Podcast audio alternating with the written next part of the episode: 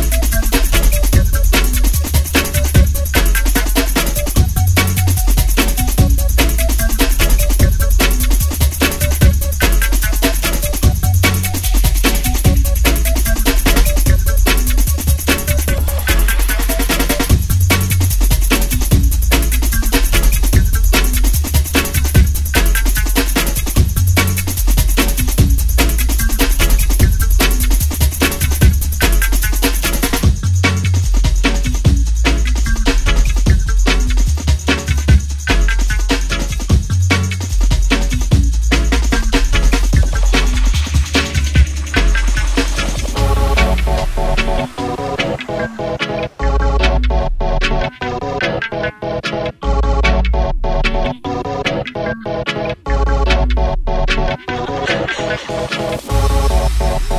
you.